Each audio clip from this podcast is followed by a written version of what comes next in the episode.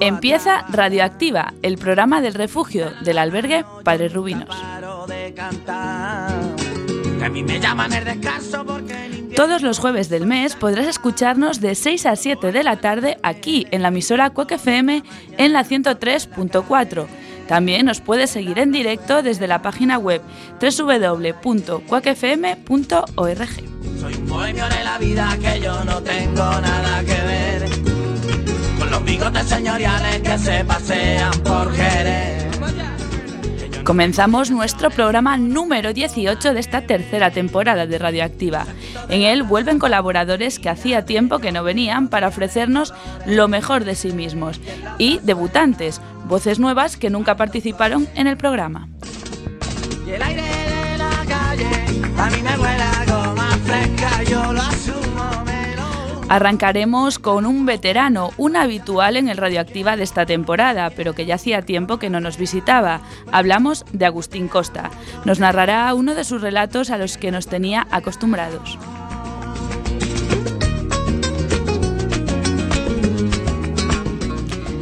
A continuación, en contraposición, una voz nueva. Rocío Soriano nos leerá una historia sobre un torero. Pero los hilos no se amargan. Seguiremos con todo el deporte de manos de otro habitual que estuvo hace poco, Javier Amador. Vuelve para hablarnos sobre el beneficio del deporte, un texto escrito por Juan Castro que no pudo asistir hoy, y también para informar- informarnos sobre un reciente escándalo originado en el mundo del fútbol. Diamante de la noche. En Todos por Igual retomamos las entrevistas a usuarios y usuarias. Su Solariño será el encargado de darnos a conocer a un, a un portugués que, como dice él, tiene un inmenso corazón.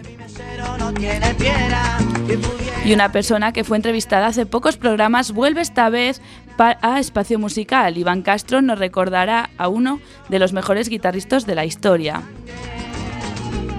A continuación, en Luces, Cámara y Acción, Cuca Barreiro realizará como siempre su particular análisis de las películas. Esta vez será sobre películas de Disney. Y ya por último, Lori Geijo en ruta nos hará de guía por tierras leonenses.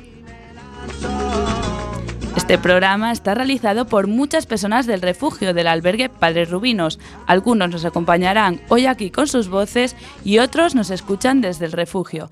En la parte técnica se encuentra Alba Puente y yo soy Clara de Vega. ¡Empezamos!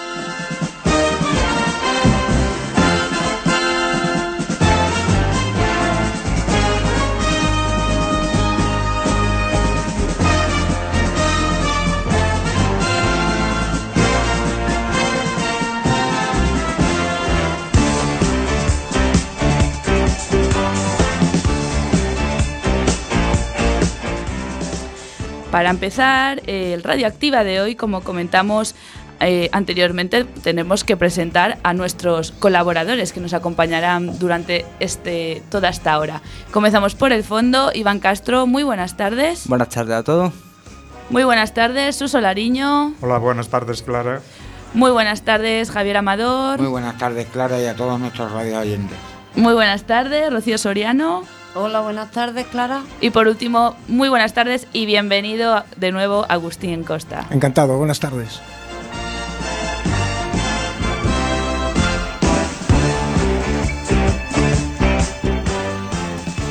Como comentamos anteriormente, eh, lo haremos, empezaremos con un relato, esos relatos que tanto echábamos de menos de nuestro querido Agustín Costa. Lo escuchamos.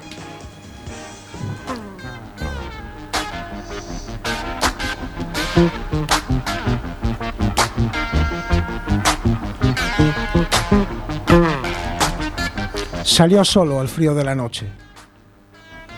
Sintió como gélido atardecer le cortaba la piel.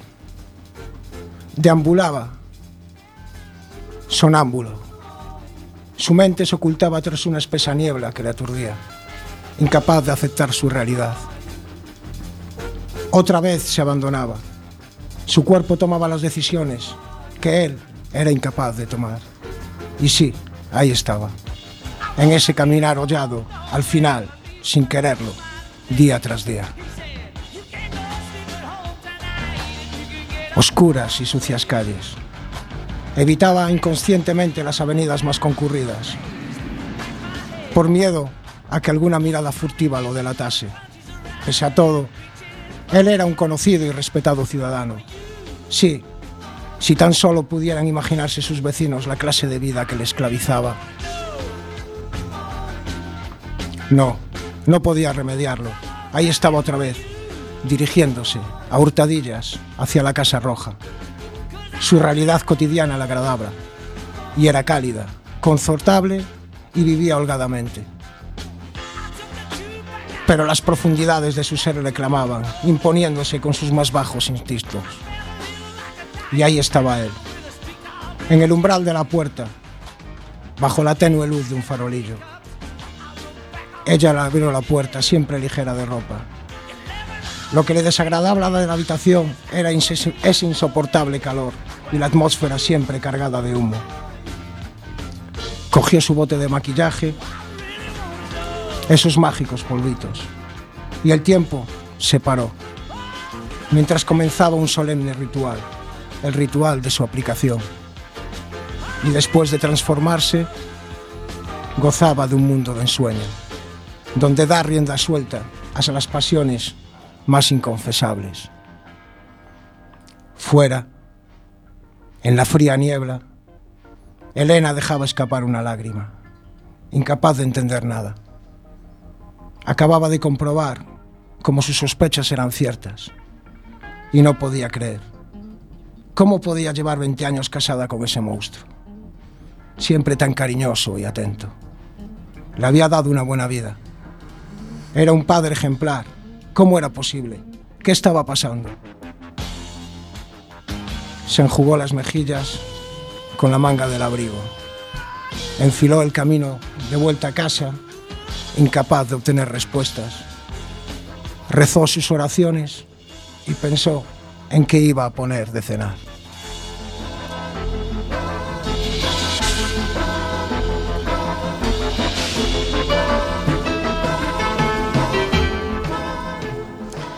Pues muchísimas gracias Agustín, como siempre un placer tenerte aquí con nosotros y nosotras. Esperemos que sigas siendo habitual como eras antes y que nos deleites con tu arte escribiendo y, tu imaginación.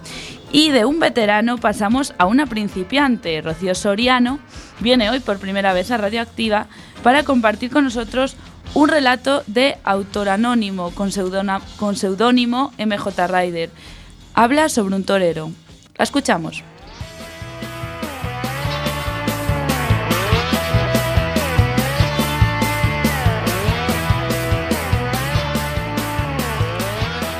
Poco a poco fui abriendo los ojos. Estaba soñando.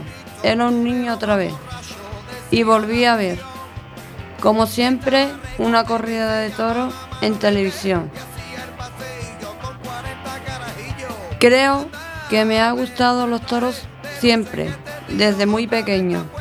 Desde que tengo uso de razón, mis compañeros de clase siempre jugaban con su capa roja que eran Superman. Yo siempre era torero, toreaba gallinas, toreaba pollos, a mi gata, a todo amigo mío que quisiera. Me duele todo el cuerpo. Creo que tengo que tener algún hueso roto. Me duele la pierna. Me la miro y veo las tres heridas vendadas. Ahora tomo conciencia de dónde estoy, en el hospital. Y estas heridas son consecuencia del monstruo que me ha atacado vilmente, porque realmente era un monstruo.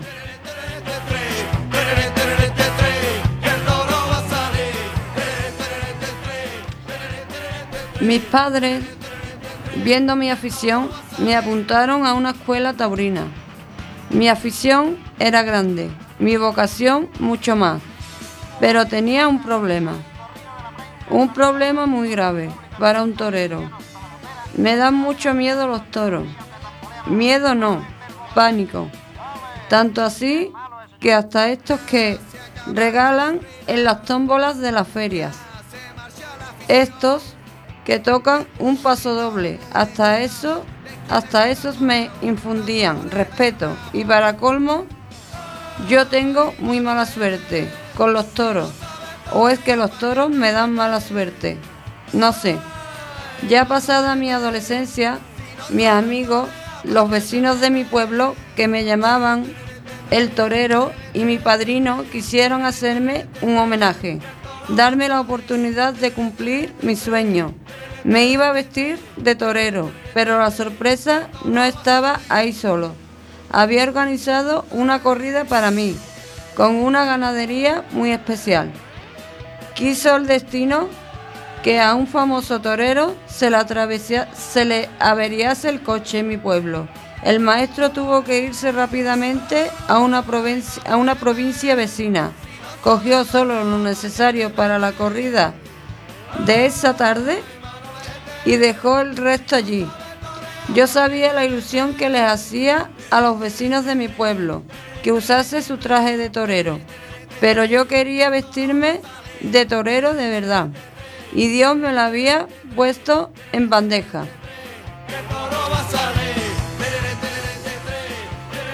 Mi padrino y el mecánico del taller me ayudaron a vestirme y ahí ya empezó el primer problema.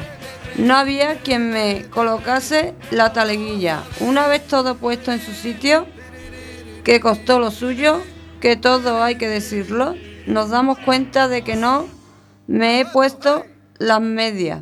Lógicamente era imprescindible ponérmelas, pero mi padrino y Antonio el mecánico decían que ya no volvían a pasar por el trance de la taleguilla otra vez, por lo que optamos por remeterlas como bien pudimos. Ahora vino el problema número 2. Las mandoletinas yo calzo un 45 y eran un 42. Yo, con mi afán por hacer mi sueño realidad, pensé que como eran elásticas, se adaptarían a ponerlas. Me pegaron un bocado en los dedos, que me los dejó todos chuchurridos, arrugados y contraídos. Mi problema era grande, pues solo tenía unos zapatos marrones que no iban nada. Pero como soy un hombre de recursos, tuve la, la genial idea los pinté de negro con camphor de toda la vida. Yo todo maqueado casi al oscurecer, entro a casa, hinchado, mi pecho orgulloso, para presentarme a mi madre. La buena mujer lloraba como una magdalena, de emoción, pensaba yo, hasta que la, hasta que la oí decir, ay mi niño, que la vaca le va a pegar una paliza.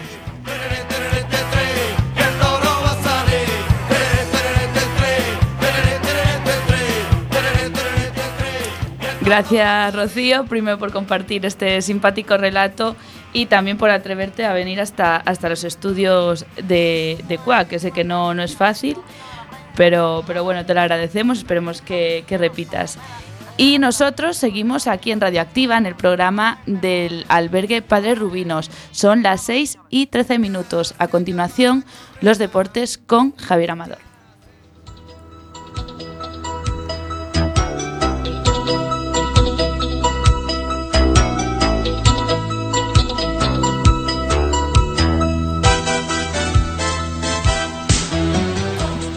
Hola, muy buenas tardes a Coruña, a todos nuestros radio oyentes. Hoy venimos a hablaros del acontecimiento que ha habido en el deporte recientemente. Detenido el entrenador del Endense por el amaño del 12-0 ante el Barcelona B. La Policía Nacional detuvo la noche del lunes al entrenador italiano del club Eldense, Filippo Vito Di Piero, tras el escándalo del supuesto amaño del partido ante el Barcelona B. La detención se produjo después del estruendoso 12-0 del fin de semana contra el Barcelona B, tras la denuncia que hizo el jugador Kane Saad y el presidente de la Junta Gestora, David Aguilar, asesorado por la Liga de Fútbol Profesional, se le acusa de corrupción. El detenido declaró en la comisaría de Elda, Alicante, tras la denuncia de amaño que hizo el jugador James Satt y ha detallado las cifras a cobrar por los jugadores. El encuentro, pese al 12-0, 8-0 al descanso, concluyó con los mismos 11 jugadores del Endense que lo habían iniciado. Porque varios suplentes se negaron a participar con 5-0, les pidieron que calentase. Así se plantaron ante el ahora detenido Filippo Vito de Piero, que carecía de la titulación necesaria para entrenar y figuraba como encargado del material. Al no poder sentarse como entrenador, por eso necesitaba que alguien le pusiera el carnet. En este caso lo hizo Fran Ruiz Casares, tras la destitución de José Antonio Poveda. En referencia a lo denunciado ante la policía, Aguilar manifestó que lo han hecho porque tienen indicios de que puede haber amaños de partidos y agregó que entre los jugadores implicados puede haber muchas sorpresas. Toda esta información ha sido sacada de la prensa tanto como en el periódico El Mundo, Galicia y El Marca.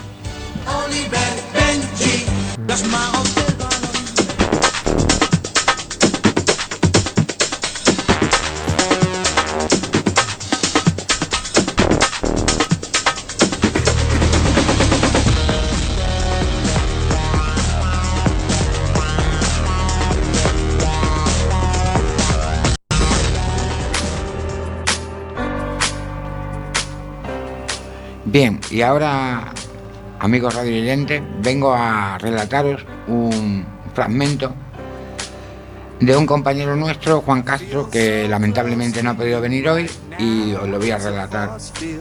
Data sobre el deporte aficionado, beneficios a título profesional. A día de hoy se ve en las calles de la ciudad o pueblo cada vez más personas que practican deporte, sean jóvenes o menos jóvenes, pues todos sabemos que en los colegios es una asignatura obligatoria. Cualquier persona sabe que la práctica del deporte es beneficiosa para la salud y de esto es de lo que deseo hablar.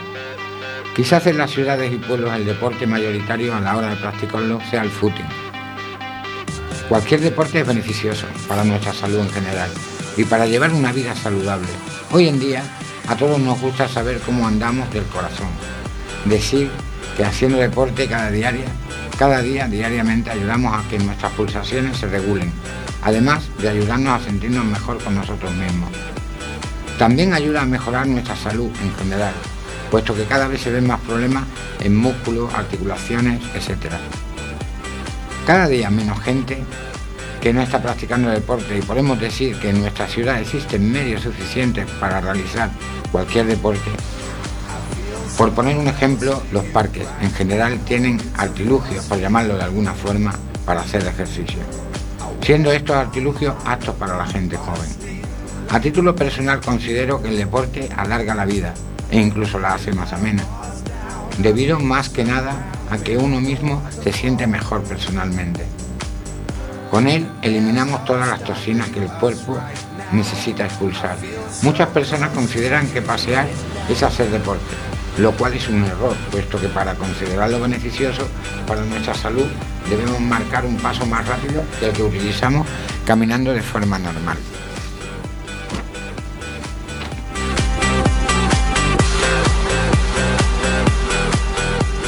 No es necesario hacer 40 minutos de footing por poner un ejemplo, que es un deporte que en nuestra ciudad se ve mucho.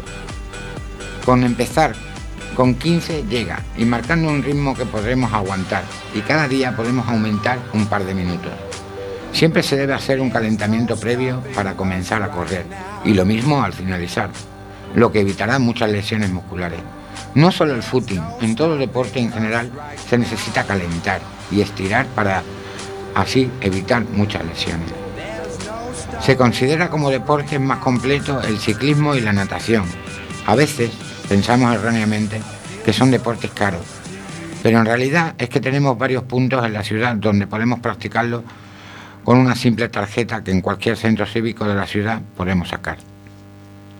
Considero personalmente que todas las personas deberíamos practicar algún tipo de deporte y en la ciudad disponemos de varios lugares donde se pueden sacar un bonus mensual que nos vale para cinco miembros de la familia. Este detalle considero que hace más amena la relación familiar.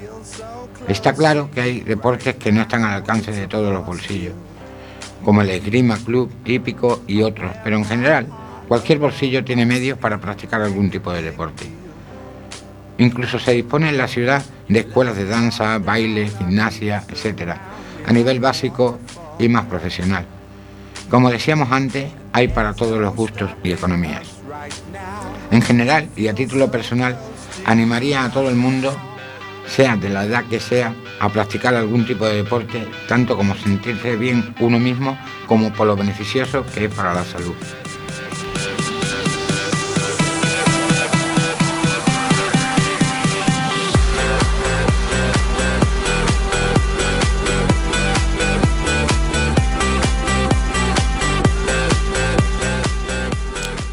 Gracias Javier Amador por bueno traernos este texto de Juan Castro, como bien dijiste, que lamentablemente no, no puede venir hasta aquí, e informarnos sobre ese escándalo que en todos los medios y todos los días están bombardeando con ello. Muchas gracias, espero que, que vuelvas otra vez a los estudios.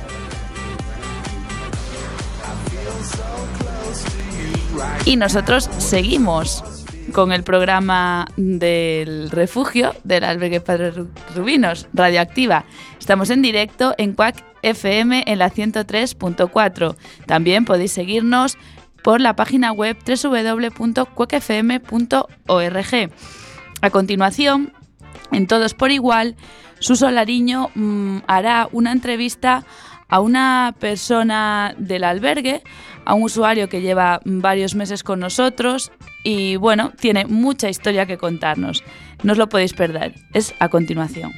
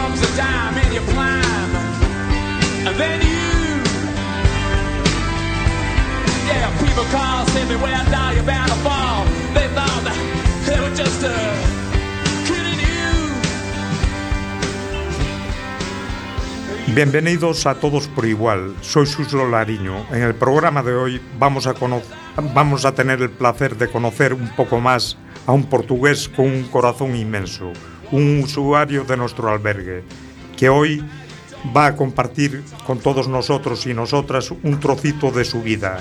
Él es Víctor Ramos. Buenas tardes, Víctor. Hola, buenas tardes.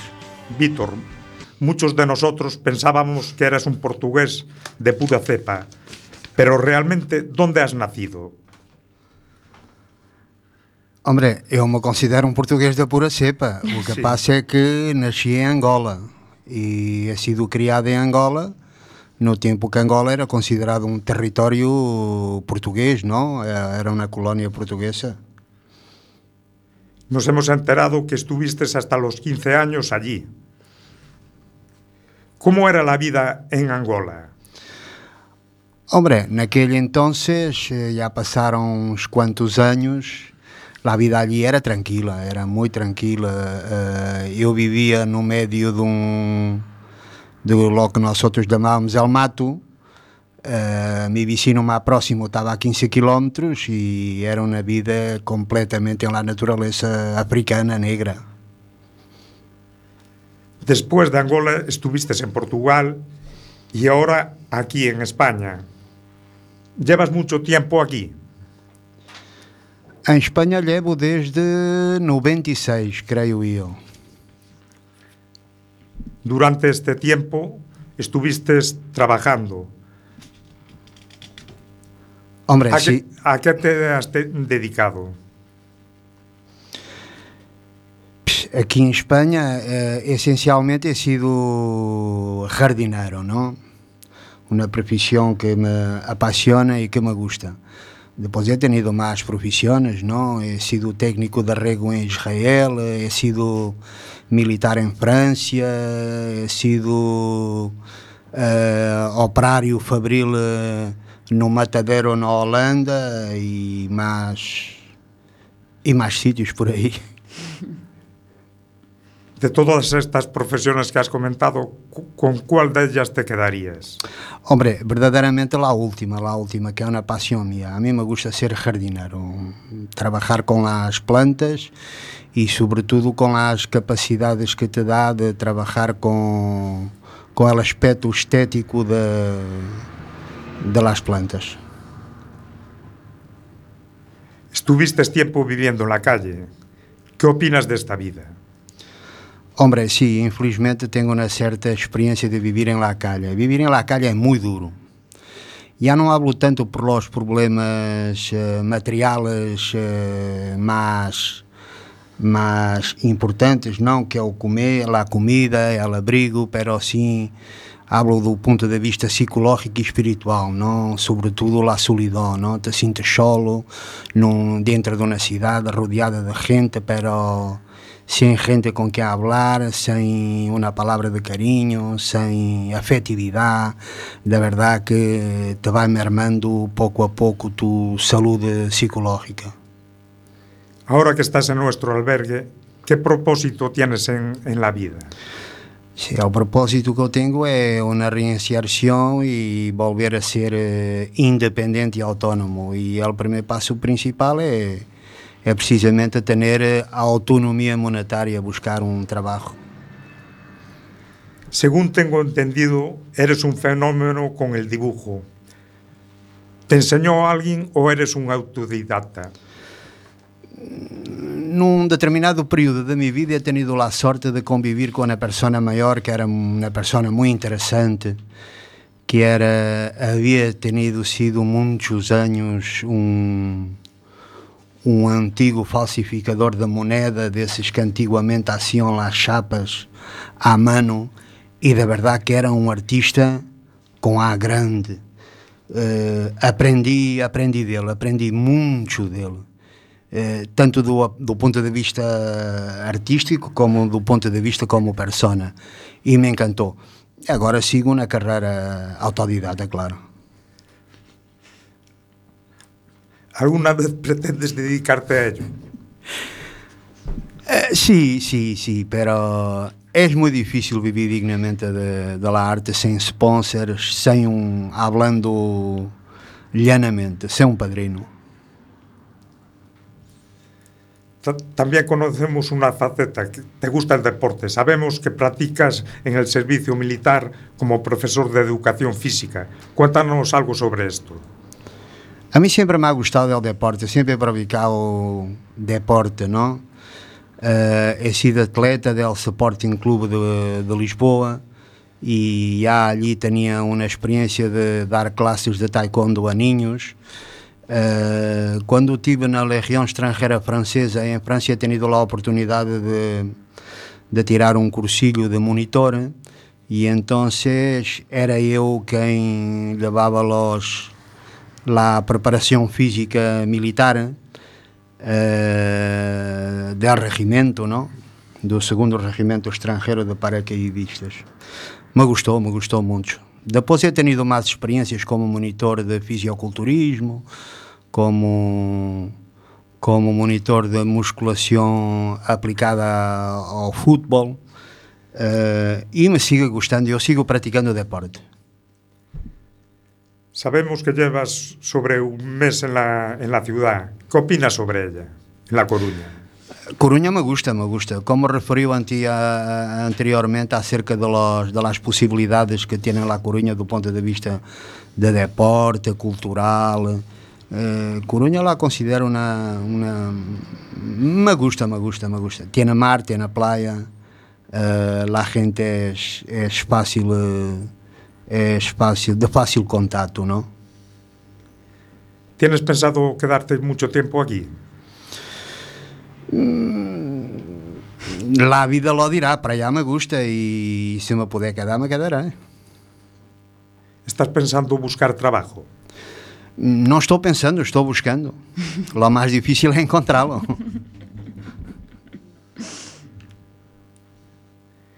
Viniendo de Portugal, ¿crees que está la cuestión laboral mejor aquí o allí, en tu país?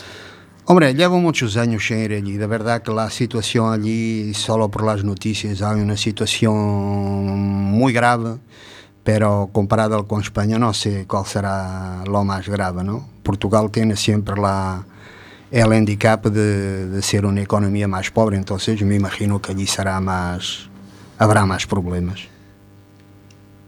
Me han contado que has estado en muchos albergues en Europa. ¿Qué diferencia encuentras entre ellos y en España? Hombre, la diferencia que hay siempre es siempre al nivel de vida, ¿no? Cuanto más eh, vas para el norte de Europa, más posibilidades, más dinero hay para la asistencia, para la asistencia social, ¿no? Y entonces hay, hay diferencias, ¿no? Diferencias que cada vez se notam, se vão diluindo. Eh, España que, nivel, que suba de nível e eles que bajan também, ¿no? con os cortes presupuestarios que hay ultimamente. Y en referencia a este, a Padre Rubinos, ¿qué te esperabas encontrar y qué te has encontrado? Hombre, eu esperava encontrar o clássico te doy lo essencial, não? Te doy cama e um prato de comida, pero hasta agora me estão ajudando em determinados aspectos que, da verdade, que eu não esperava solucionar aqui. Eu estava sem documentação, eu estava completamente perdido e, e já tenho minha documentação, eh, já tenho umas determinadas diretrizes. Estou muito agradecido. ¿Qué planes tienes para tu futuro? Para mi futuro é mi eh, planos tenho. Agora vamos a ver se nós conseguimos alcançar, que é mi, mi independência, não? Eu sou uma pessoa que que dá muito valor à liberdade personal e me gostaria volver a usufruir dela sendo uma pessoa independente, não?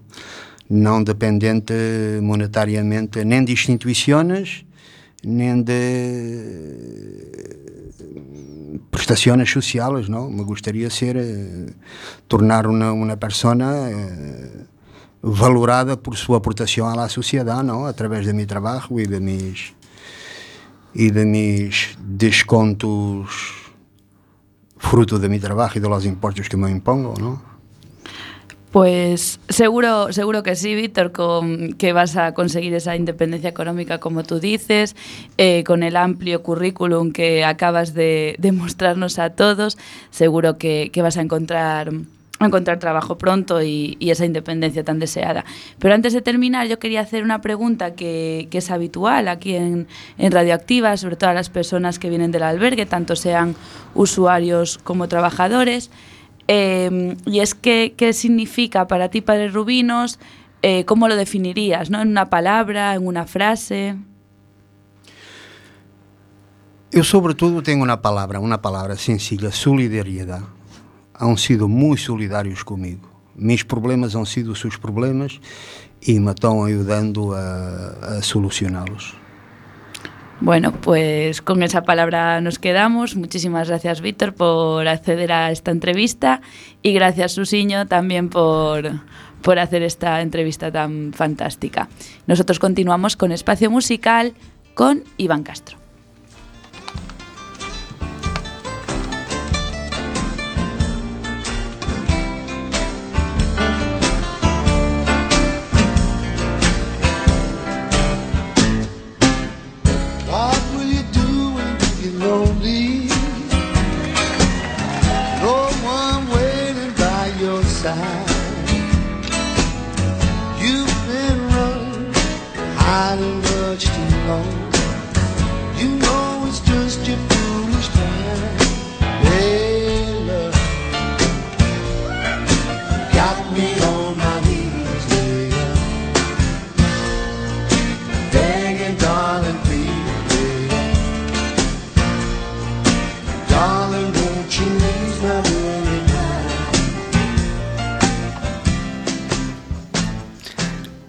Tardes. Arrancamos con el espacio musical. Os habla Iván Castro. En la sección de hoy haremos un homenaje, a un gran guitarrista, uno de los mejores a nivel mundial. No es otro que Paco de Lucía.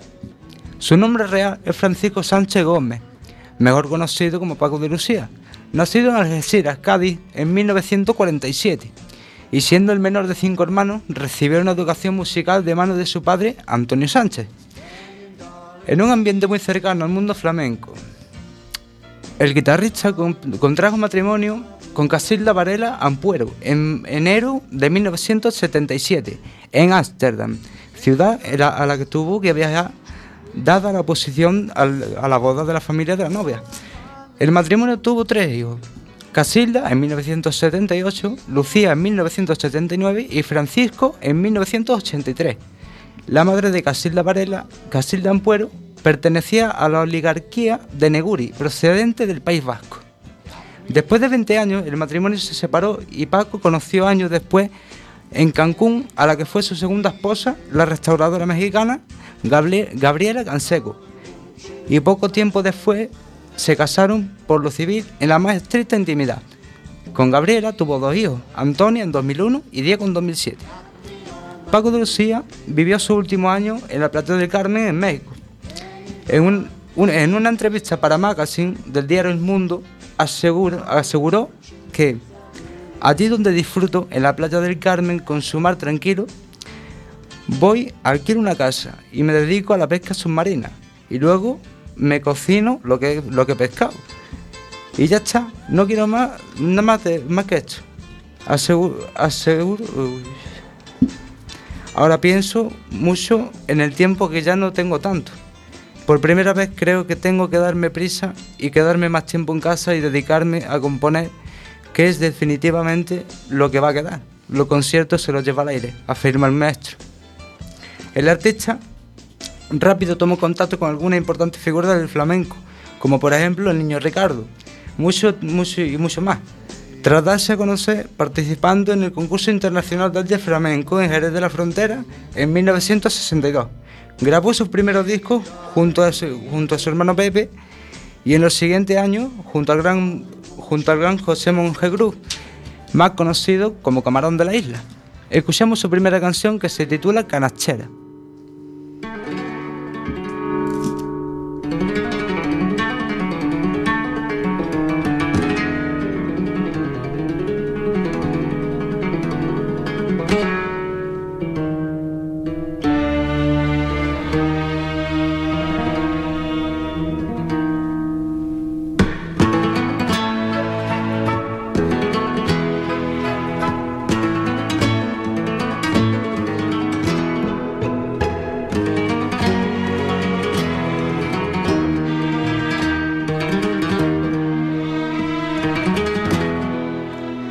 Partir de la publicación de su primer disco, Fuente Caudal, de 1973, en el que podemos encontrar su famoso tema Entre dos aguas. Su música llegó al público mayoritario.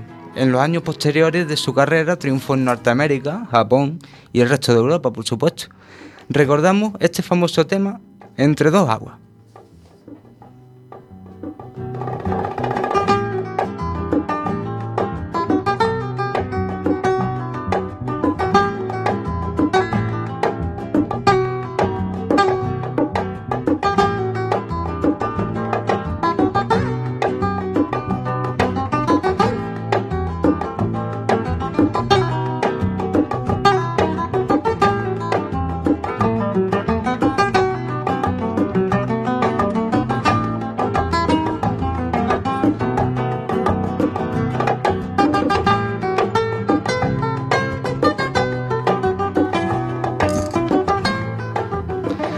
Ya considerado una de las principales figuras del flamenco actual, se le atribuye la responsabilidad de la reforma que llevó este arte a la escena internacional gracias a la inclusión de nuevos ritmos desde el jazz hasta la música clásica y actuando con músicos internacionales de la talla de Carlos Santana, Aldi Meola y John McLaughlin y también figuras del panorama flamenco español como el gran guitarrista Tomatito con lo cual se modernizó el flamenco clásico.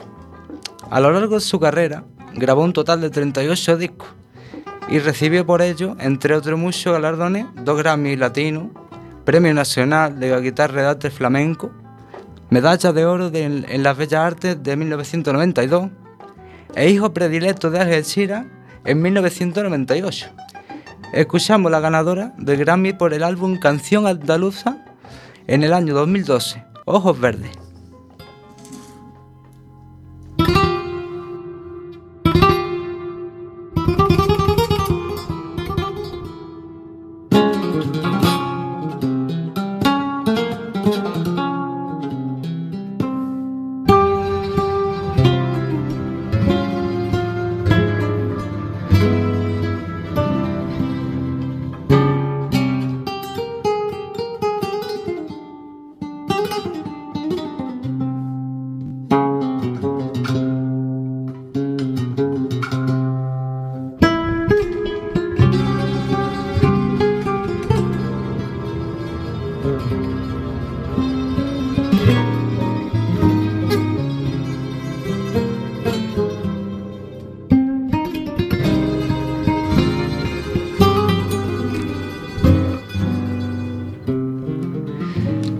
Paco de Lucía, tristemente, a consecuencia de un infarto cardíaco, falleció el martes 25 de febrero de 2014 en la ciudad mexicana de Playa del Carmen, dejándonos a todos los espectadores y guitarristas españoles e internacionales su trabajo, su éxito y su gran arte.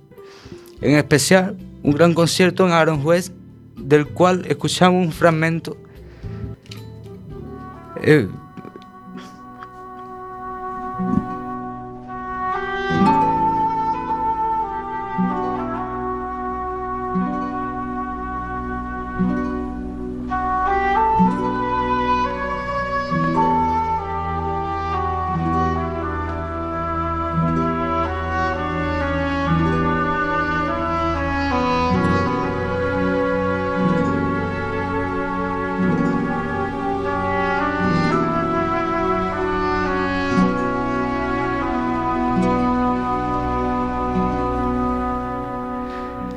Bueno, pues por mi parte nada más. Espero que os haya gustado este pequeño homenaje a este gran artista. Hasta la próxima y gracias por vuestra invitación.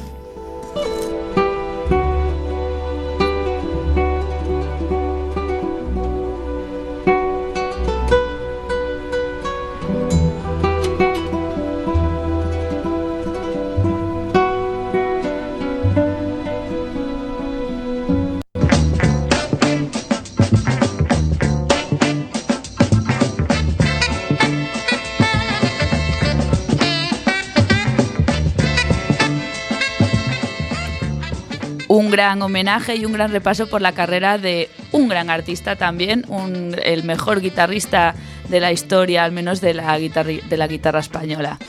Eh, pues una pena que haya fallecido, pero bueno, lo tenemos que recordar aquí en, en Radioactiva. Y nosotros seguimos en Radioactiva, el programa del albergue de Padres Rubinos. Son las 6 y 43 minutos. Estamos en directo en la emisora Quack FM, en la 103.4. Recordad, también podéis seguirnos por la página web www.quackfm.org. Casi al final del programa comenzamos así, eh, a continuación. Seguimos con luces, cámara y acción que nos trae Cuca. ¿Qué nos traerá Cuca? Más bien la pregunta, ¿no? Pues un análisis sobre las películas Disney. No tengo nada más que decir, la escuchamos.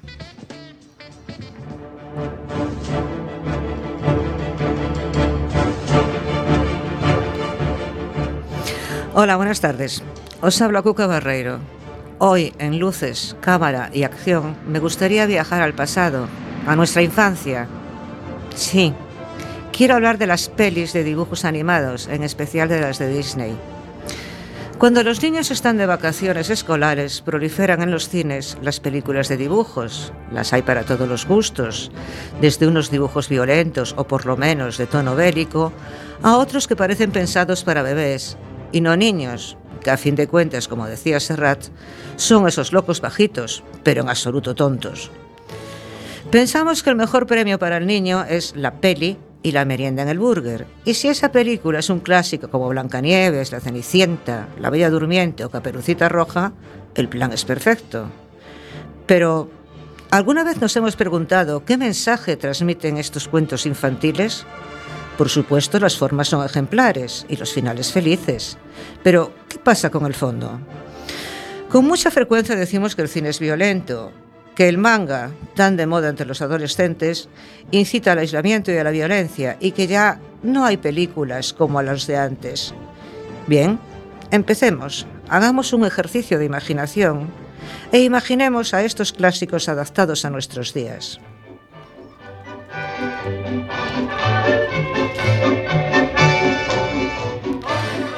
Tenemos a Blancanieves. ¿Qué nos dice Blancanieves? Simplemente es una forma de ensalzar la belleza sobre todas las cosas. La madrastra no soporta que la pequeña Blancanieves sea más hermosa que ella. Y así, sin encomendarse ni a Dios ni al diablo, decide que asesinarla es la forma de solucionar el problema. Vamos, que tenemos un ajuste de cuentas mafioso, con sicario incluido, aunque ésta al final tiene compasión de la víctima. ¿Quiénes ayudan a la pequeña princesa? Los enanitos, la gente que no es hermosa, que no vive pensando en la belleza, sino en la bondad. Hoy en día el físico tiene a veces mucho más valor que las cualidades interiores, y no creo que esta historia haga primar la bondad sobre la importancia de la estética. Más bien nos dice que cualquier mérito es lícito para conseguirla porque es el pasaporte para el triunfo.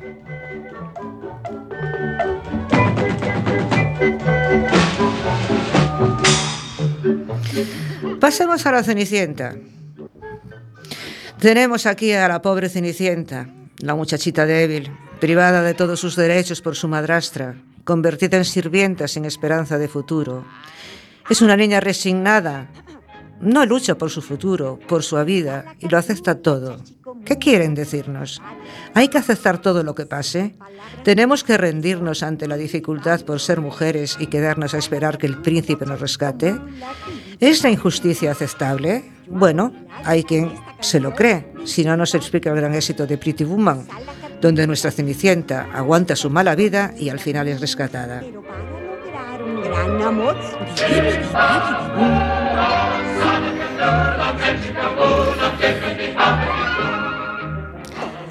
La Bella Durmiente. Yo diría que es una apología del rencor, porque ¿no es el hada que no ha sido invitada al bautizo quien canta a la princesa? ¿Qué significa esto? ¿Que la venganza es necesaria e inútil? ¿Que la afrenta más que olvidada debe de ser vengada? Vamos, que ojo por ojo y al final todos tuertos. Y llegamos con Caperucita, que es otro clásico. El malo malísimo es el lobo, pero si miramos las cosas con otros ojos, no dejaría de ser un acosador que quiere aprovecharse de la inocencia de una jovencita para comérsela. Esto último considerarlo entrecomillado. Y no olvidemos al cazador. El héroe que acude al rescate, pero cuyas intenciones no llegamos a adivinar. Y ahora tenemos muchos más. Pero mm, el tiempo apremia, así que cuando esta Semana Santa llevéis a vuestros hijos o nietos al cine, pensad que tal vez lo pasaréis mejor con una panda de descerebrados amarillos como los Minions, que desde luego son el puro ejemplo de la lealtad total hacia su jefe, el villano Gru, que a su vez se convierte en una persona bondadosa por amor a unos niños. O La Bella y la Bestia, donde vemos que el amor rompe barreras y que lo importante es nuestra alma, nuestra mente, nuestra bondad. Esos sí son valores a transmitir. Tú eres la cosa más hermosa que conozco. No, nadie te merece. Y también de pequeñas miras. Pero pequeño además quiere decir seguro.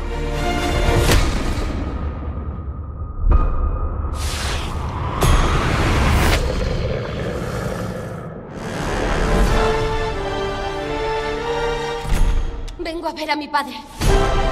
Es un ladrón. Quiero verte a la luz. Escaparé, te lo prometo. Acabamos de escuchar el tráiler de La Bella y la Bestia, la nueva versión que parece ser batirá récords esta Semana Santa.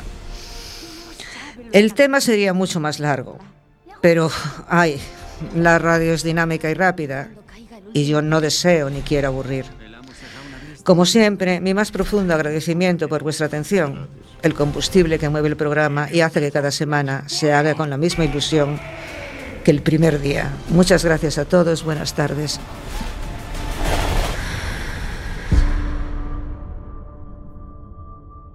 Tienes que ayudarme y levantarte.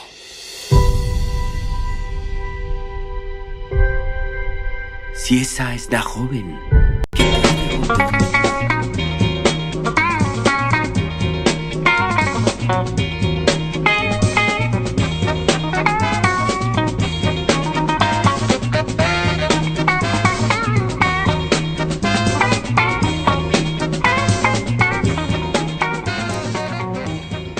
Pues muchísimas gracias Cuca por volver aquí a las ondas de Quack y traernos, pues como siempre, un análisis muy profundo de las películas. Muchas veces vemos las películas, pero no nos quedamos tanto en el fondo como, como sí lo hace Cuca. A partir de ahora, cada vez que vayamos a ver la película, posiblemente le veamos el significado más profundo. Y nosotros seguimos aquí en Radioactiva el programa El Refugio del albergue Padre Rubinos. Al final ya de esta hora son las 6 y 50. Estamos en directo en Quack FM en la 103.4. Recordad que también podéis seguirnos por la página web www.cuacfm.org. Y ya para terminar, eh, la sección en ruta, la sección de los viajes.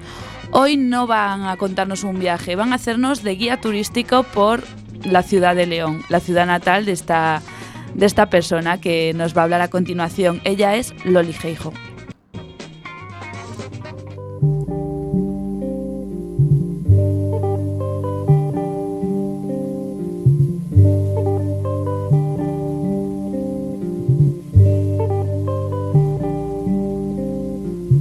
Todo pasa y todo queda, pero lo nuestro es pasar.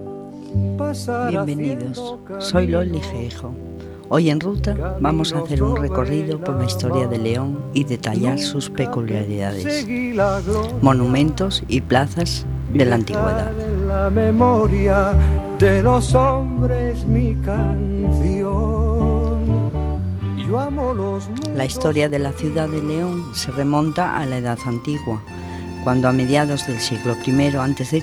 la Legión Séptima, entre los ríos Bernerga y Torío, estableció su campamento cerca de la ciudad Asturlancia, y la cual siguió la Legión permanecerá, permanecería hasta principios del siglo V.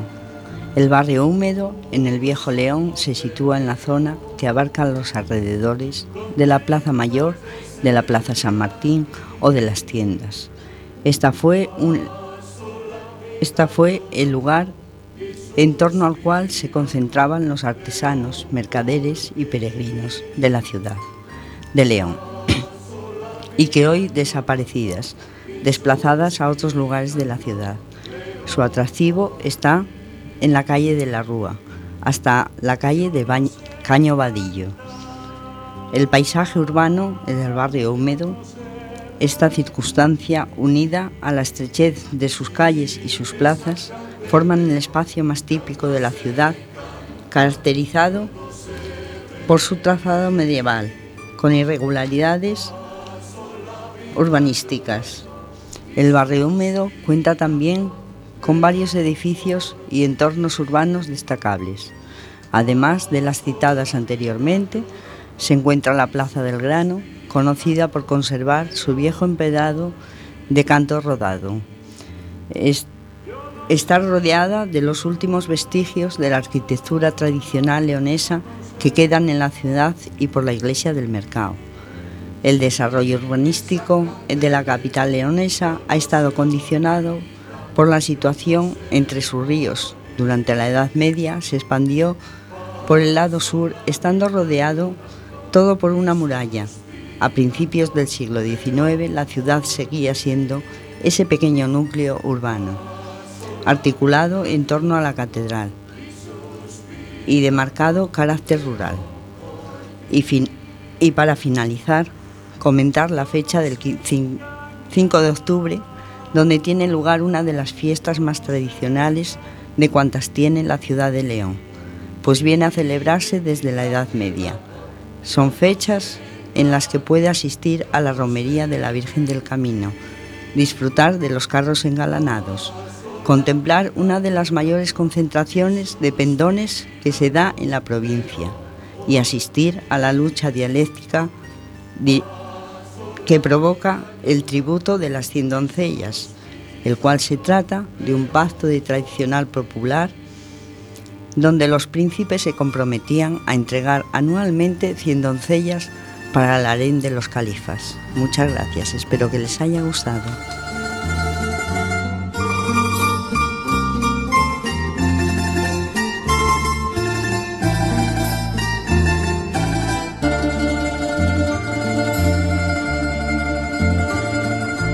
Todos somos de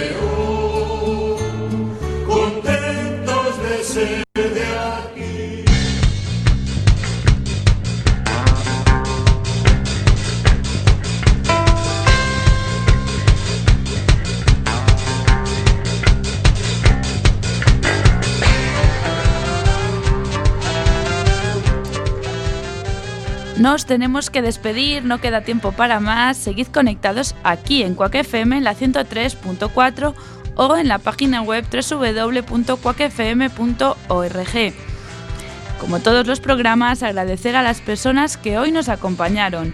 Agustín Costa, Rocío Soriano, Juan Castro, eh, Suso Lariño, Iván Castro, Cuca Barreiro, Javier Amador Lol y Loli Geijo. Y por supuesto dar las gracias por el trabajo de los que participan cada semana en este gran proyecto desde el albergue. Recordad que ahora Radioactiva es semanal, por eso nos vemos el próximo jueves día 20 de abril de 6 a 7 con muchos más temas. Claro, la Semana Santa no, no emitimos, así que esperamos dentro de dos semanas. Gracias por estar ahí.